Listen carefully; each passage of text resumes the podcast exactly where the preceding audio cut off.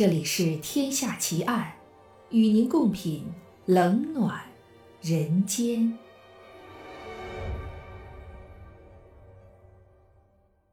各位听友，大家好，欢迎收听《天下奇案》，我是暗夜无言。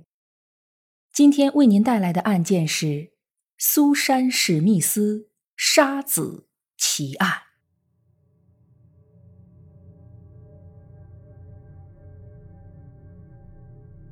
魔鬼是什么样子的？我们并没有亲眼见过。对于大多数人来说，魔鬼只是存在于文学和影视作品中的形象。但对于有的人来说，他本身就是魔鬼的化身。比如，为了追求所谓的幸福而痛下杀手，杀掉自己的亲生孩子，并且从来也没有为自己这样做而感觉到愧疚和悔恨。今天无言就来给大家讲一讲这样一位完全可以被称作魔鬼的母亲。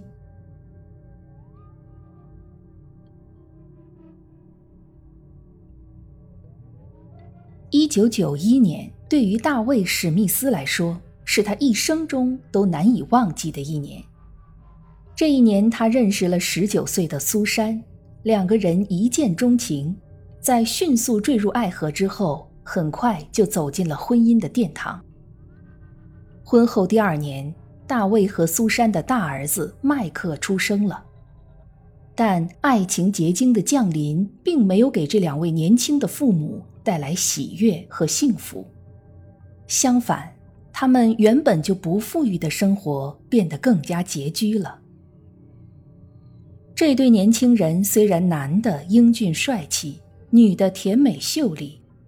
但大卫只是一名锅炉工，而苏珊只是一名收银员，两个人的收入都很有限。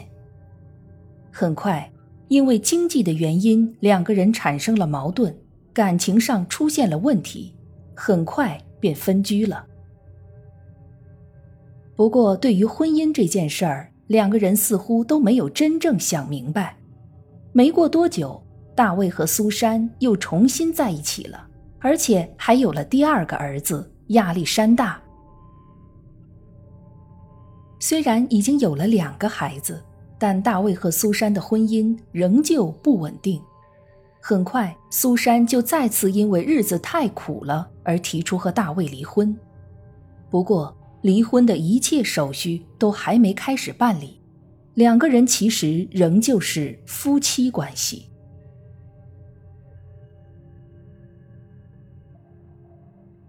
一九九四年的十月二十五日，对于大卫·史密斯来说，是他一生中最痛苦的日子之一。那天晚上，当他结束一天的辛苦工作回到家的时候，却接到了一个来自警方的电话。警察告诉他，他的妻子苏珊·史密斯刚刚报警，说他开着车在一个十字路口等红灯时，被一个黑人男子抢走了他的车。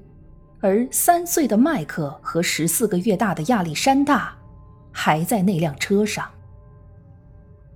这个电话仿佛一个晴天霹雳，炸响在大卫·史密斯的头顶。他立刻驱车赶往警察告诉他的案发地点。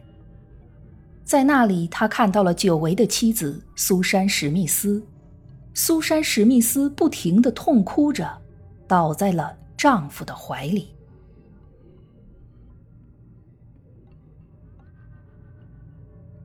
这一桩由一名黑人男子绑架两个儿童的案子，很快引起了媒体的注意。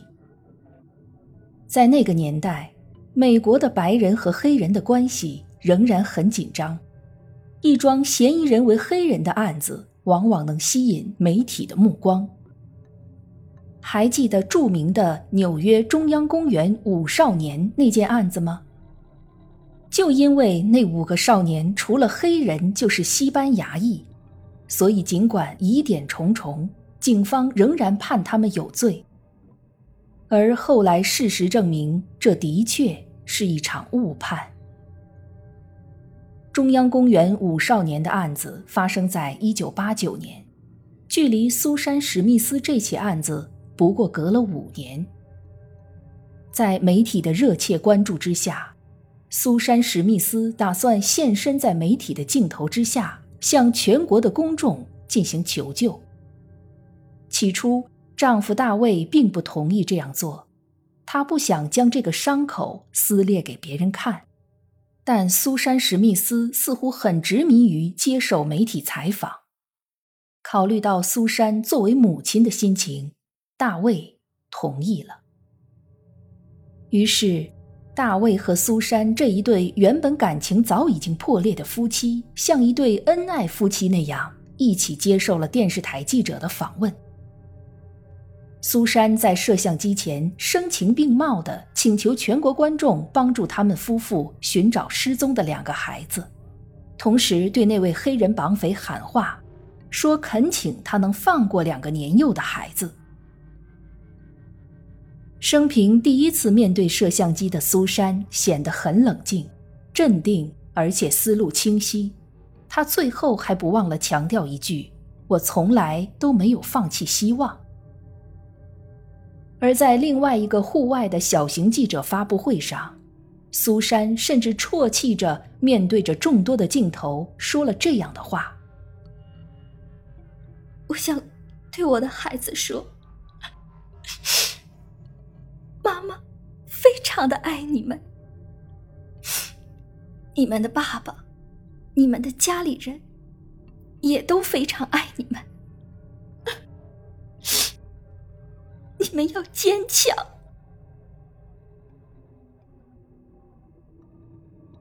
这对夫妇一下子成了整个美国关注的焦点人物。而当人们看到电视上放出三岁的麦克和十四个月的亚历山大的照片，看到两个孩子幼小可爱的脸孔时，人们都在为这两个宝贝揪着心，同时也都在强烈谴责那个黑人嫌疑犯。在苏珊夫妇和媒体忙着交流的时候，警察这边自然也没有闲着。霍华德·维尔斯是案发当地的治安官，他是最早和报案人苏珊·史密斯接触的人之一。霍华德当警察已经二十年了，有着丰富的从警经验。从一开始，他就觉得苏珊·史密斯的身上有着很可疑的地方。不过，作为一个警察，同时也是一个很喜欢小孩子的男人。霍华德特别希望两个失踪的小孩仍然活着，他尽量让自己不要去怀疑这位年轻的孩子们的亲生母亲，直到对苏珊·史密斯的询问出现了一个明显的破绽。苏珊·史密斯说，他当时将车子停在一个十字路口等红灯，就是那个时候，那个黑人男子抢走了他的车。警察想找到目击证人，于是问他当时周围有没有行人或者经过的车辆。苏珊·史密斯却非常肯定地说没有。苏珊·史密斯驾车经过的那一片区域，路上的红绿灯都是感应式的，只有在横向车道有车即将经过的时候，纵向车道的指示灯才会变成红色。也就是说。既然苏珊·史密斯停下来等红灯，那就意味着面前的车道一定有至少一辆车经过。可是他却一口咬定说没有。因为这个破绽，警方决定让苏珊·史密斯接受测谎测试。丈夫大卫此时也没有被排除嫌疑，两个人一起接受了几次的测谎，而测谎的结果则都是。无明确结论。不过，在其中一个问题上，苏珊·史密斯的测谎结果一连几次都是说谎。这个问题是：你不知道你的两个孩子在哪儿。治安官霍华德渐渐意识到，案情的突破口或许就在这位年轻的母亲身上。但是，作为警察，他们也不得不根据苏珊·史密斯的报警，对附近区域进行拉网式的搜索，同时根据苏珊·史密斯的描绘绘制了黑人嫌疑人的画像，寻找相似的目标。为此，警方派出了大量的警力，当地也组织了人数众多的志愿者队伍。这些大张旗鼓的举动让普通的公众更加关注这起案子，也就更同情史密斯夫妇的遭遇。公众不知道的是，此时的警方已经严重怀疑苏珊·史密斯本人了。治安官霍华德在觉得时机已经成熟的时候，抛出了最后一个杀手锏。他告诉苏珊·史密斯，案发那天晚上，他手下有一个小组刚好埋伏在那个十字路口，执行一个秘密任务。然而，他们什么也没有看到。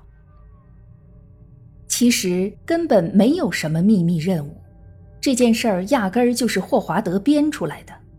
而这个编出来的故事，成了压垮苏珊·史密斯的最后一根稻草。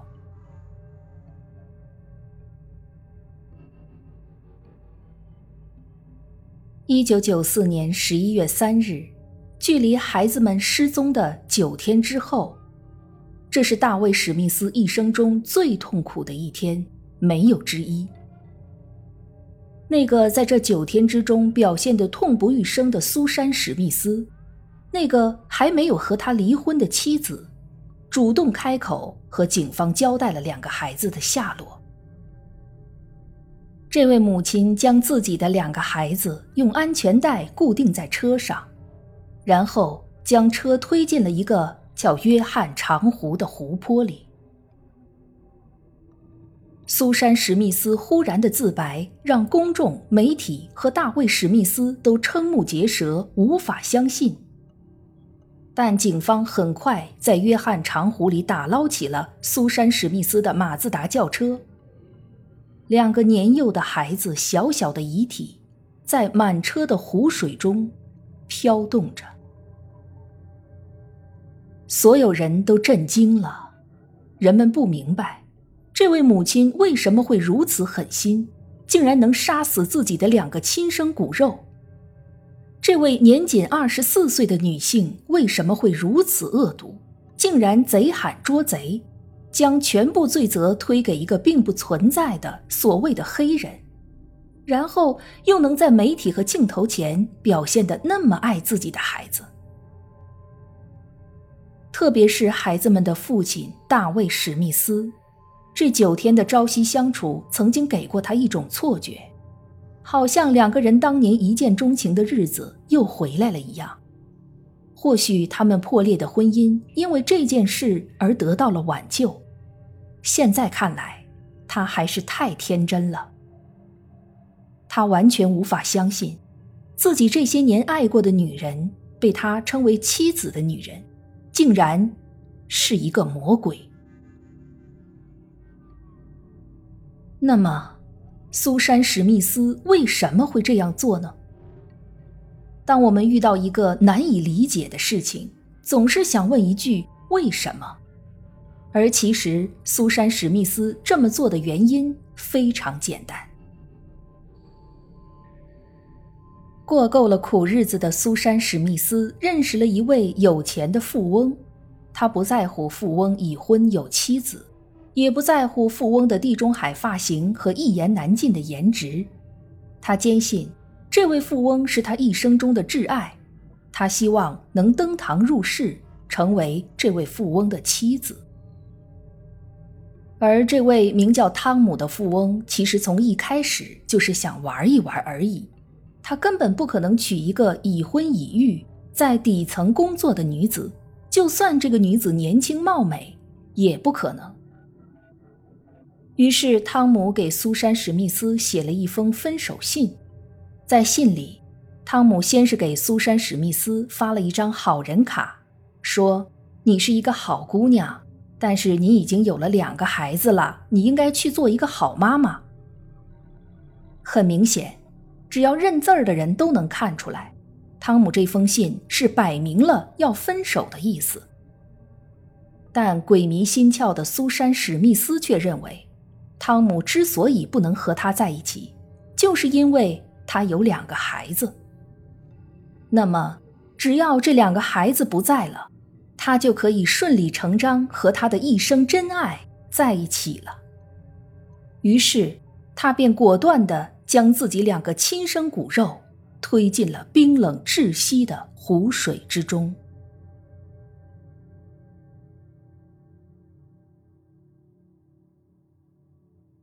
痛不欲生的大卫·史密斯一心期盼着这个魔鬼能够被判处死刑。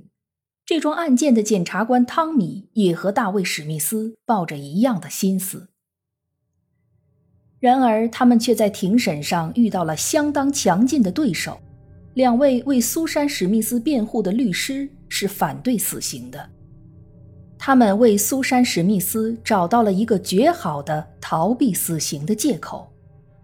根据苏珊自己说，她曾经被自己的继父侵犯过，他的母亲知道后却到处宣扬，这给苏珊造成了极大的伤害。律师据此将苏珊描绘成一个受害者，情绪不稳定，有自杀倾向，酗酒，私生活混乱，这都是因为他患有依赖型人格障碍。不过，依赖型人格障碍并不等同于精神分裂，这并不能成为苏珊·史密斯逃避死刑的借口。而被继父侵犯这件事，警方也找不到任何可以证明的证据，都是凭借苏珊的一面之词。可是，苏珊也曾经和别人说过，她和继父之间的关系是她自愿的，他们是恋爱关系。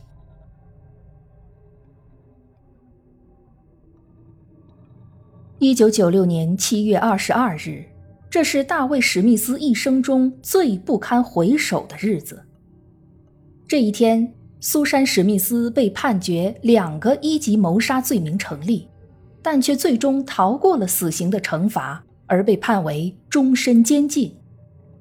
只要他在监狱中服刑满三十年，就可以通过假释听证会获得假释的机会。因为这里是美国南卡罗来纳州的尤宁县，全县的人口不过十万多点儿。平时的尤宁安静封闭，而判处死刑在那时的美国来说本身就非常罕见，更何况这个小县城里保守而谨慎的人们，在听到自己没有被判处死刑的时候。一直坐在被告席上用笔在本子上玩五子棋游戏的苏珊·史密斯，忽然嘴角上挑，露出了一丝微笑。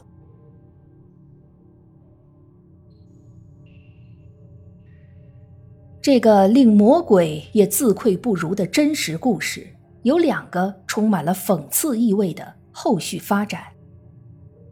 在苏珊·史密斯入狱后。他的母亲写了一本书，叫《我的女儿苏珊·史密斯》。前夫大卫·史密斯也出了一本书，叫《我和苏珊·史密斯的生活》。就连苏珊曾经的心理医生也写了一本书，叫《苏珊·史密斯：受害者还是杀人犯》。这些书成为了当时美国的畅销书榜单常客。每个人都从苏珊·史密斯的犯罪中赚了一笔，颇有点儿一人犯罪，人人写书的感觉。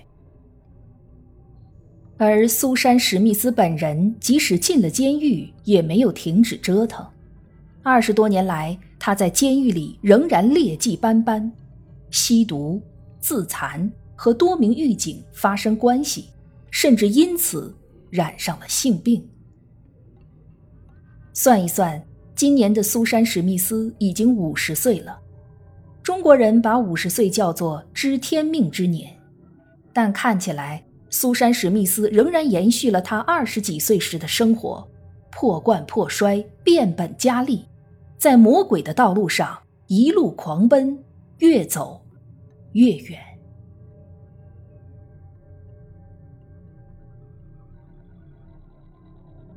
这一集的节目到这儿就结束了。如果你喜欢我的节目，请关注我或订阅我的专辑，谢谢。我是暗夜无言，让我们下一集再见。